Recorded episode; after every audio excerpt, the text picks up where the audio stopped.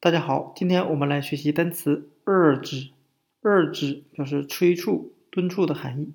我们可以用谐音法饿之来记忆这个单词。这个孩子非常的饿，所以他一直在催促妈妈做饭。所以我们可以由饿之来记忆单词 urge。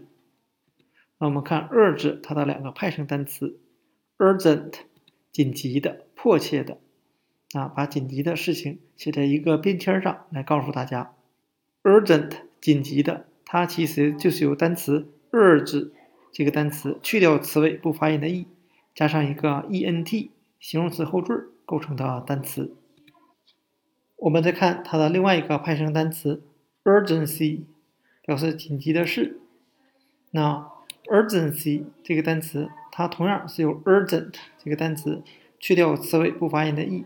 加上 e n c y 啊，这个呢后缀呢，它是一个名词后缀。那 urgency 紧急的事就是由这两个部分合在一起构成的单词。